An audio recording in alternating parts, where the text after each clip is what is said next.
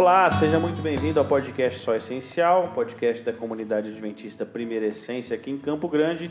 E você é muito bem-vindo a esse novo episódio, nosso quinto episódio do, da série Quarentenas na Bíblia. Está quase acabando já. E hoje estou aqui com o nosso convidado especialíssimo que permaneceu para mais um episódio, Pastor Rafael. Seja bem-vindo, amigo. Olá, Guilherme! Olá, amigos! É sempre bom falar com vocês e saber que você aí seja dirigindo, seja em casa, mexendo com alguma coisa, lavando a louça, né? Lavando a louça, com a Tati, ou então fazendo alguma outra atividade, você separou esse minutinho para ouvir mais um episódio desse que já veio para ficar, não é? Que é o podcast Sol Essencial. Fala aí, Fer. Firme? Opa, cara, sempre firme aqui. Estamos é, já caminhando para os últimos episódios aí do nosso, das nossas quarentenas na Bíblia. Aí. Estamos os três últimos, né? É. E o Thiago veio hoje?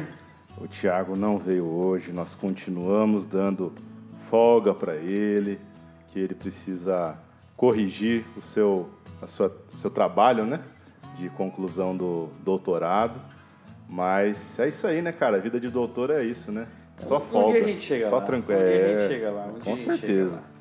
Mas vamos lá. Semana passada falamos de Elias e hoje nós temos uma que eu vou confessar para vocês que é das minhas histórias favoritas da Bíblia. Quando eu era criança, eu tinha a mania de contar histórias da Bíblia para as pessoas. Triste, né, cara? A gente quase não continua a fazer isso. Devia, continuar, devia ter continuado fazendo, mas enfim. É, e tinha um tio avô que eu sempre gostava de contar para ele a história de Jonas. E ele me chamava de Jonas. Ele não me chamava por nome de Guilherme, ele me chamava de Jonas, porque ele me lembrava dessa história e sempre gostava que eu contava para ele. E a história de hoje é a história de Jonas. Fer, o que, que aconteceu com Jonas? Quem que, era, quem que era ele? Assim, já vou te ajudar nessa pergunta. Jonas era um profeta de Deus e ele recebeu um chamado.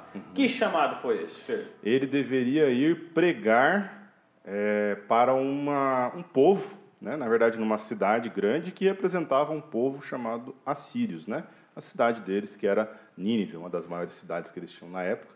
Ele deveria pregar para essa cidade para que eles se arrependessem e se convertessem aos caminhos do Senhor. Povo tranquilo, de boa? Cara, não no que diz respeito à nossa à história que nós temos sobre ele, né? A verdade, assim, a- até o conceito é uma coisa, uma curiosidade. Existem estudiosos que afirmam que o conceito desse dessa guerra com o terrorismo é um conceito que remonta aos assírios, né? Eles praticavam várias espécies de crueldade ali com os seus com os povos que eram conquistados, né? Eram grandes guerreiros e, e, de fato conquistaram muitos muitos locais e entre eles também é, uma boa parte do território de Israel, né? Então é, Jonas já tinha ali provavelmente algumas dificuldades com esse povo aí, já que Jonas tinha sua origem como israelita, né? E aí, pastor, chamada foi de boa para ele aceitar? Como é que foi? Ou melhor, o senhor aceitaria um chamadinho desse, pastor? Rapaz, olha, é, o chamado de Jonas. Jonas ele é um profeta interessante, né? Porque ele, ele vive uma experiência totalmente contrária à maioria dos profetas. Porque, embora outros profetas, como o próprio Isaías, por exemplo, que é um profeta destacado, ele no primeiro momento ele tem hesitado ao chamado de Deus para ele, mas depois ele entendeu e seguiu, né? Jonas não. Jonas, eh, ele parece que ele tinha um- uma certa crise de identidade. né? Crise de identidade, ah, parece que ele não estava bem claro. E até assim, talvez um pouco da perspectiva do que o Fernando falou, é, quando falou-se em Nínive, quando se falou talvez dos perigos que haviam ali, a cidade, uma cidade muito má, muito ímpia, é, como eu já disse, né, perigosa, que poderia trazer algum tipo de atentado contra a vida dele sem muito, muita dó e nem piedade, isso talvez tenha assustado o profeta, né? tenha causado essa crise de identidade. E Né? como o senhor falou, provavelmente, ainda que ele não tivesse sentido na pele, é bem provável que a sua família tenha sofrido crueldades do- dos ninivitas, né? Então, realmente, não era um chamado fácil de se aceitar. Mas como um profeta de Deus, o chamado deveria ser aceito. Mas qual que foi a, a opção de Jonas, Fer? Jonas escolheu dar uma fugida de Deus, né? Como se fosse possível isso, mas ele deu ele tentou fugir de Deus, aí de diversas formas, e Deus foi atrás dele, né? Será que ele não sabia que não dá para fugir de Deus, cara? Cara, eu não sei se ele não sabia, mas a gente faz tanta coisa também é, que, é, que parece ser incoerente com a nossa noção de Deus, né? E, mas ele, de fato, tentou fugir, sim. Então ele foge, nós sabemos que ele pega um barco para Tarsis, né? E ali começa uma grande tempestade. E ele, então, é, estava, enquanto estava todo mundo, todos os marinheiros ali estavam preocupados pela vida, Jonas estava de boa, dormindo, tranquilo, uhum. como, se, como se não, ele sabia que era por ele que estava acontecendo aquilo. Tanto é que quando os marinheiros o acordam, ele diz, olha, me joga no mar, eu sou culpado. Uhum. E eu fico pensando, cara, Jonas preferia morrer do que aceitar o chamado de Deus. Né, exatamente, exatamente. Ele preferia morrer e, e Deus. E, a engraçado é que os marinheiros mesmo não queriam derrubar ele. Falaram, não, pelo amor de Deus. Deve ter um outro jeito, ora pelo seu Deus. Tanto é que quando eles vão jogar Jonas, eles falam, Senhor, pelo amor de Deus, que o sangue desse rapaz não caia sobre nossas mãos. Exatamente. É, tiveram mais temor de Deus do que o próprio Jonas, né? Do que o próprio profeta, né? Interessante, né? Você citou aí que. E aí, assim, você olha, são marinheiros pagãos, cada um deles buscou seu Deus, cada um deles buscou a sua fé. Mas como nenhum Deus deles pôde resolver, e como não poderia mesmo resolver, eles viram o profeta, é, atentaram contra a vida do profeta, talvez não sabiam que ele era profeta, mas como um ser humano, mas eles tiveram mais temor de Deus que o próprio profeta. Interessante, né? Que não quis. Seria talvez mais fácil, né, Fernando? Se ele tivesse, não, vamos fazer o seguinte: dá um tempo, eu vou no porão ali, vou resolver essa situação. É. Ia, ia lá no porão, fazia uma oração, Senhor, olha, tá, já entendi, então assim que eu chegar em casa, eu pego um barco de volta para mim e vou resolver Sim. a questão. Mas não, ele não teve a, a sua noção, né? Então, a sua crise de identidade estava muito profunda Sim, mesmo. com certeza. Por isso que a gente tem que tomar cuidado também é, em afirmar, assim, em ver Jonas como um cara meio arrogante ou só muito caprichoso, né? Uhum. Havia uma questão muito profunda aí. Com certeza, essa rivalidade histórica, que já tinha sido até é, motivo ali de muitas guerras e atrocidades de todos os lados, obviamente, mas isso cria muitas barreiras, né?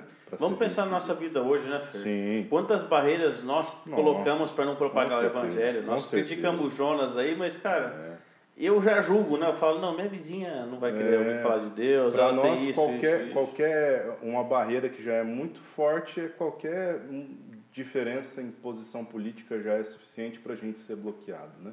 Então você imagina um cara que provavelmente teve a sua vila ou seu país meio que saqueado, destruído por uma guerra, né?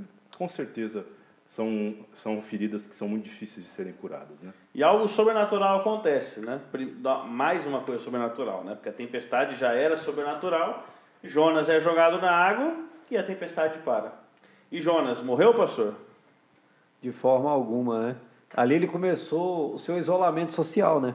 Começou ali, ali né? foram três dias ali de isolamento social, né? Porque aparece na história um peixe, né? Um grande peixe aí nessa história, uh, uma intervenção sobrenatural, né? Então você tem um peixe grande que aparece e que ele engole o profeta e que uh, Deus protege o profeta para que o peixe, ele não viesse a morrer, né? E ali ele tem um encontro com Deus, né? Dentro um dos lugares mais fétidos, né? Rapaz, um eu acho difícil, hein? Mas realmente ele teve um encontro com Deus ali, viu? Esses três dias foram muito importantes para ele. Nós temos, se você ouvinte quiser separar um tempinho ali, e recomendamos que você faça isso, vá no capítulo 2 do livro de Jonas e veja a oração de Jonas com Deus e como ele se encontra com Deus naqueles três dias por, do peixe. Por né? alguns segundos, Gui, eu achei que você ia pedir para a pessoa ir numa peixaria e ficar um tempo. Não, Mas ah, é, passe tempo fazer, com Deus na Bíblia, na Bíblia é suficiente. É, não precisa nem, nem entrar dentro de um peixe, né? Não, não então precisa. pega e coloca ele do lado. Mas, enfim, ele fica nesse, nesses três dias, ele se encontra com Deus e miraculosamente ele aceita o chamado, né? Aceita ir para Nínive. Praticamente jogado no chamado, né? Por que não, né? o, peixe, o peixe ali ainda ele serviu de, de condução, transporte, né? é. né? Tranquilo. Mas e aonde entra a quarentena nessa história, pastor? Então, a, a mensagem de Jonas era uma mensagem simples. Simples do ponto de vista do seu conteúdo, mas complexa dos seus resultados né, das suas consequências. porque a mensagem de Jonas para Nínive era uma só. É, dentro de 40 dias e vocês serão subvertidos. Né? Então, essa é a expressão que a Bíblia usa. Serão destruídos, né? Deus vai destruir dentro de 40 dias. Então, assim, aquela cidade tinha o, a quarentena dela seria a quarentena para o fim. Não é só Jonas, né? Nós estamos falando de Jonas aqui, mas a história é. de quarentena é a quarentena de Nínive, né, cara? É interessante. Então você tem toda uma população, você tem um rei, você tem toda ali um império mundial que, embora não tivesse com essa influência toda nesse momento, mas que eles ouvem um profeta estranho, fedendo a peixe, né? gritando: olha, em 40 dias vocês vão ser destruídos. Qual que era a reação natural do povo? Cara, você deve ficar assustado, né? Mas é, talvez em alguns, alguns lugares seriam nem considerar esse cara. Quem é esse cara, né? É um israelita. Né? Nosso mais um para a gente matar, né? Mais um para a gente matar, né? Mas o que aconteceu, e isso é importante as pessoas é, lembrarem, quando Deus envia uma mensagem apontando para um juízo, na verdade, o que ele está querendo fazer é alertar para que as pessoas mudem. Uma né? advertência, né? Isso, é uma advertência. E essa advertência foi bem sucedida. Para a infelicidade de Jonas, foi bem sucedida porque as pessoas aceitaram a advertência e se converteram a Deus. E ali fala que a, a, a, aceitação da advertência não veio de baixo para cima, né? veio de cima para baixo. Todo mundo. O, rei mandou, eles uhum. falaram: vistam-se em sacos e vamos jejuar aqui pra, para ver se Deus muda o seu interesse. Olha, quando diz no verso 6 do capítulo 3 que quando as notícias chegaram ao rei de Nínive, ou seja, né, o mais importante ali, ele se levantou do trono, né? É, e essa imagem de se levantar do trono é, implica em uma decisão final importantíssima. Ele tirou o seu manto real vestiu-se de pano de saco e sentou sobre a cinza. O que ele quis dizer com isso? Que ele estava em luto. E outra, cara, quando, quando a gente pensa que ele tirou-se o manto real, para mim ele está reconhecendo ali que Deus que ele, é o rei. Né? Exatamente. Que exatamente. ele realmente não é o rei daquele exatamente. reino. Exatamente. O, o, dono daquele reino. Para vocês terem uma ideia, tudo, né? uma, um rei faria isso se o seu filho morresse. Era essa a condição. Se seu filho morresse, ele faria isso.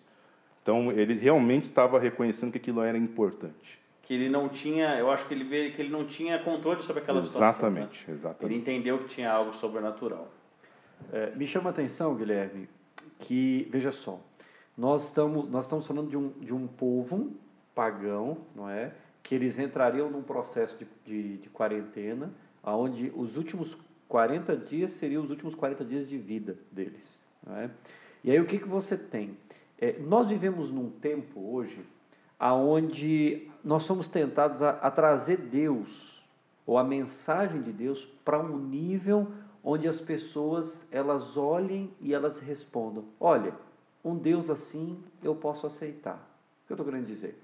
É, nós corremos, estamos num tempo, num período da história, onde as pessoas elas querem ouvir uma mensagem que lhes seja agradável, que atenda a seus bons sentidos, as suas emoções, que seja uma mensagem de motivação, né? E aí, quando você olha para os profetas, quando você olha para o chamado que Jonas teve aqui, você vê que não era essa a mensagem. Você vê Jonas pregando uma mensagem urgente, chamando a nação para o arrependimento para a conversão. E eles agora entrariam num processo de quarentena, onde essa quarentena, essa quarentena seria fundamental para eles tomarem uma decisão. Bom, nós acabamos de sair de uma quarentena. E a pergunta é: quais foram as decisões que nós tomamos nesse período de quarentena? Não, nós estamos meio continuando né, na quarentena. É, não saímos ainda, mas assim, tipo, tá, tá, bem facilitado. É, né?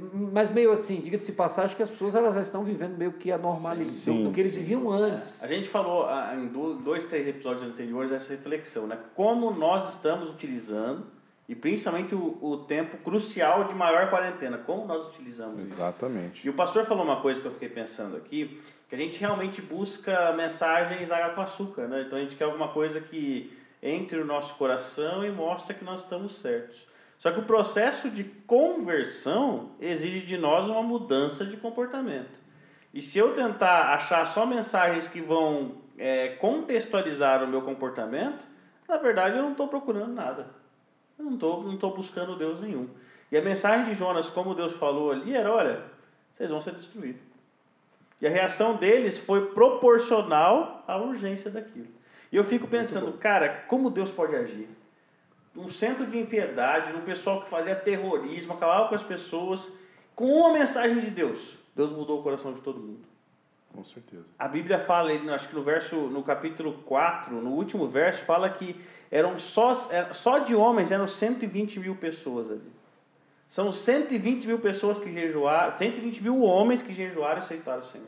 Uhum. Ellen White fala que parece que a população é de quase 600 mil pessoas. Era uma grande cidade, né? Para os portos da época, era uma. Os padrões da época. Era... Até para hoje, cara, se for é, pensar, é, até claro. para hoje, 600 uhum. mil pessoas aqui, uma cidade de grande, grande porte. Sim, uma sim. cidade que teria segundo turno numa eleição, sim, né? Com certeza. Vendo uma, uma situação dessa.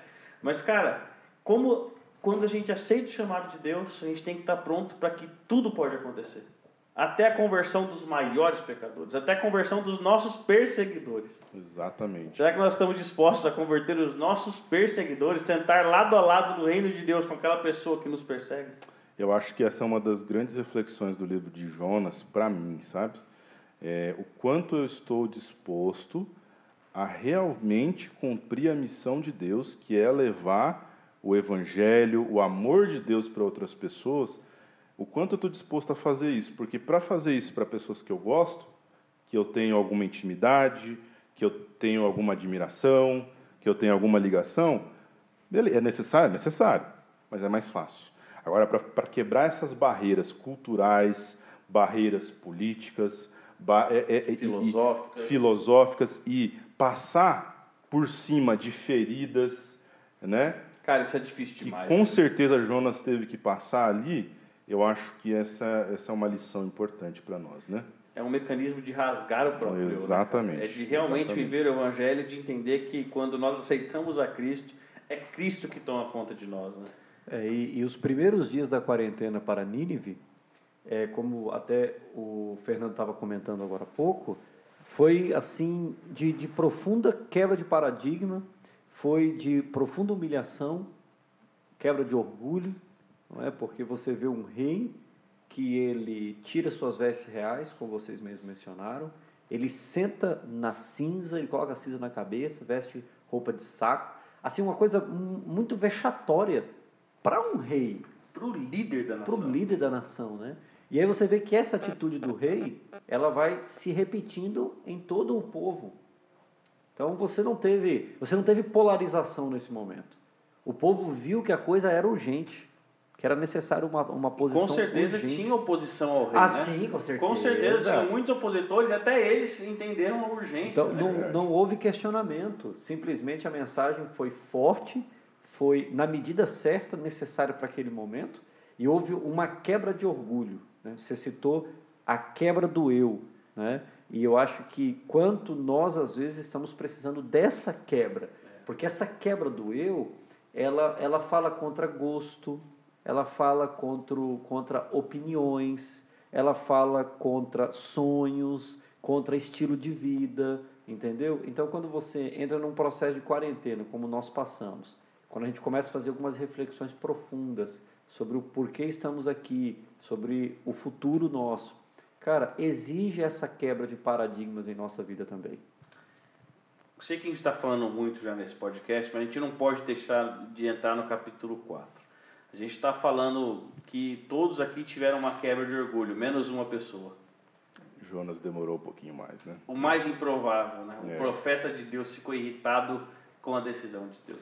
É, Jonas se mostra muito ressentido e surpreso, porque e na verdade não tão surpreso porque ele sabia que Deus ia. É, é até a fala dele, né? É, ele tenta justificar. Falou, eu, eu, eu sabia, eu sabia, né? O senhor, o senhor é assim, o senhor gosta de salvar mesmo, né? Então, essa sabia, é a tua essência. É, né? essa é a tua essência mesmo. E, e, é engraçado, porque eu já, já ouvi alguns. Agora vai me fugir quem falou, mas mando um salve aí a todos os grandes pastores e pregadores da nossa igreja. Mas um deles que falou num sermão assim, é, que, que Jonas ele fica ressentido com a demonstração de misericórdia de Deus. Olha que coisa curiosa, né? Jonas fica ressentido com a demonstração de amor por parte de Deus. Isso é uma coisa que realmente é, é, é surpreendente, mas é o que acontece. É, Jonas expressa ali esse ressentimento e aí Deus tem que trabalhar então para salvar Jonas, né? É, engraçado isso, né? Porque Jonas ele faz exatamente isso, fala, ah, Senhor, tá vendo porque eu não queria ir? Tá vendo porque eu fugi? Ele estava tentando justificar os próprios erros. Exatamente. Eu sabia, eu é. sabia que o Senhor ia perdoar. E o que ele está falando é o seguinte, Deus, a, a, salvação do Senhor não pode ser para esse povo. não é possível que o Senhor vai conceder salvação para esses caras que mataram a minha família. Para todo mundo menos esses, é, né? Não, eles me perseguiram, tal, o Senhor vai conceder. E é tão engraçado a maneira como Deus dá uma lição para Jonas. Né? Que Deus não chega e fala assim, é para todo mundo a salvação, sou são filho. Deus faz uma, uma, uma demonstração sobrenatural tão bacana. Praticamente né, uma cara? parábola ao vivo. Ao né? vivo. Qual é. foi essa parábola, pastor? Qual foi essa parábola, Fernando? oh, agora, Aprendi com o Tiago. O pastor entrou no Tiago agora, hein? Batedor, né? O pastor entrou no Tiago. Oh, meu pai. Mas, Mas aparece o verme, né? O verme e uma, uma, uma, uma planta ali, né? Que ele, é, primeiro aparece a planta, a planta, depois aparece o verme, né? Jonas fica chateado com aquilo, e aí Deus então vem e fala com ele, olha, se você você está chateado com uma situação que você uma planta que você não plantou que você não regou, que você não deu vida, não é? Não ia ter eu compaixão dessa grande cidade de Nínive. É engraçado que ele fala né, de pessoas animais. que não sabem discernir entre a mão direita e a mão esquerda. A mão esquerda é, exatamente. Então, o Jonas ele, ele toma uma lição ali com o feio e o pastor no céu ao vivo, né? Então Deus faz crescer uma planta que faz sombra para ele, ele fica feliz. Pessoal que mora em lugar quente, até Campo Grande está engraçado, né? Que semana uhum. passada aqui estava 4 graus, hoje estava 43. Sim. Né? No meu carro ele estava marcando. Uhum. Aí você, quando tem uma sombra assim, cara, hoje eu fui num determinado local, tinha um lugar na frente, no sol, e um a dois quarteirões na sombra. Eu falei, vou parar na sombra. E a gente busca isso. E Jonas ficou feliz com aquela sombra, né? E na, uhum. na noite, na mesma noite que Deus tinha colocado aquela planta, vem um verme e acaba com aquilo. E ele fica. Aí ele fica, ah, Deus aí, tá vendo? Só já destruiu, né? Já começa a reclamar. E o engraçado é que, assim como Elias, ele tem a vontade, Senhor, eu quero eu morrer. Quero morrer. Morrer por uma é, planta. Exato. Por uma planta. Aí, aí Deus pega né, e faz a, o, a, apelo final, né? O final da história, você está vendo, né? Como o pastor falou. Se você nem plantou isso aí, você vai ter misericórdia. Exato. E o que, que isso traz para a gente, para gente finalizar esse podcast?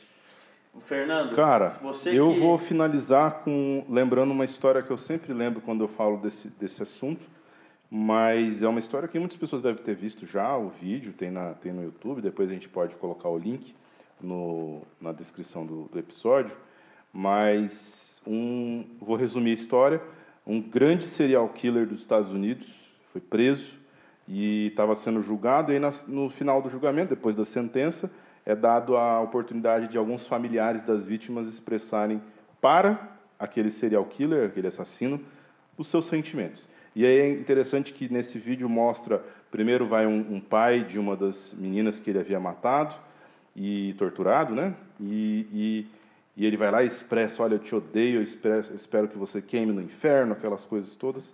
E aí depois, logo depois, vem o pai, um outro pai de uma outra vítima, e ele fala assim: Olha, o Senhor tirou de mim tudo que havia de mais bonito na minha vida. Mas é, o meu Deus manda que eu deva perdoar você. Então o Senhor está perdoado. E aí acaba o vídeo, né? Então, assim, esse homem, ele expressa, é, né, expressou, assim como Deus quis mostrar para Jonas, é a atitude que nós devemos ter. Deus pede que nós tenhamos essa disposição para amar, para perdoar as pessoas e porque é assim que nós vamos levar o perdão de Deus para essas pessoas. Eu, me, eu essa semana estava assistindo com a Camila uma, um documentário sobre os assassinos dos Estados Unidos que passaram um tempo no corredor da morte e um deles foi uma situação parecida, Fer, mas eu achei mais interessante um pouquinho a fala da mulher era uma, salvo engano, era uma irmã de uma senhora que foi morta por esse serial killer. E ela, quando ele conheceu esse serial killer, que ele pediu desculpa, esse serial killer não, né, esse doido, não, só tinha matado essa mulher. Quando ele conheceu ela, assim, ela quis conhecer ele, ela viu a condição dele, viu toda a situação, viu a degeneração dele em razão das grandes coisas que a família dele tinha feito com ele. E ela olhou para ele e disse assim: Eu te perdoo. Quem devia estar preso eram os seus pais.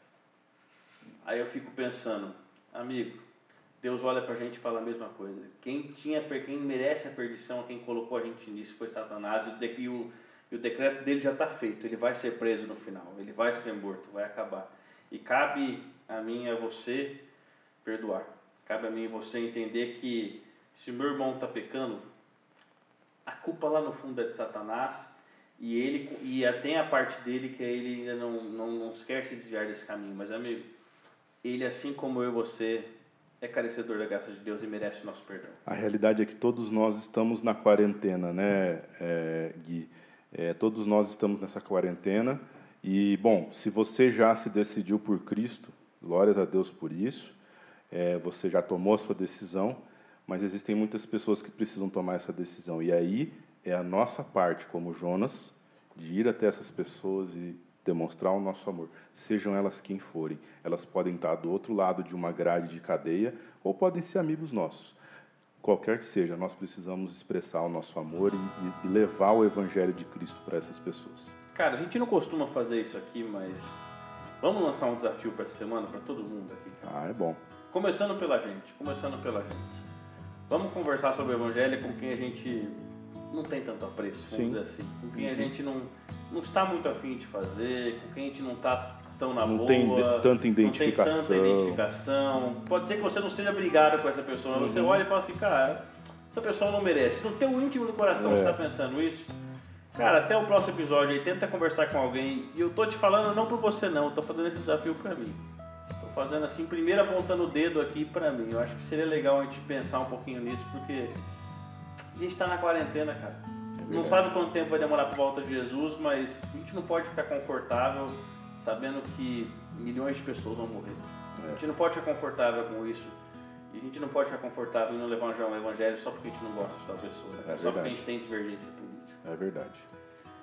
Fica com esse desafio, irmão. Fica com esse desafio, brother.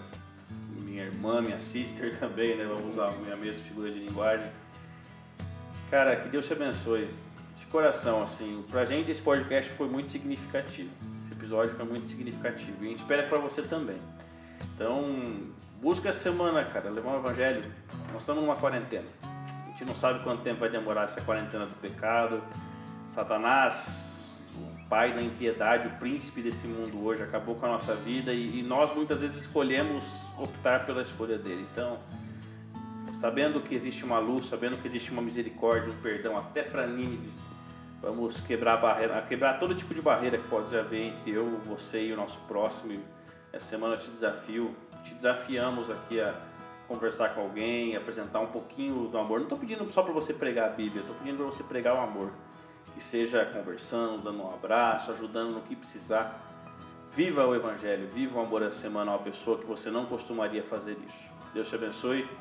Até o próximo episódio, no nosso penúltimo episódio da série Quarentenas da Bíblia. Um abraço, tchau. Tchau. Valeu!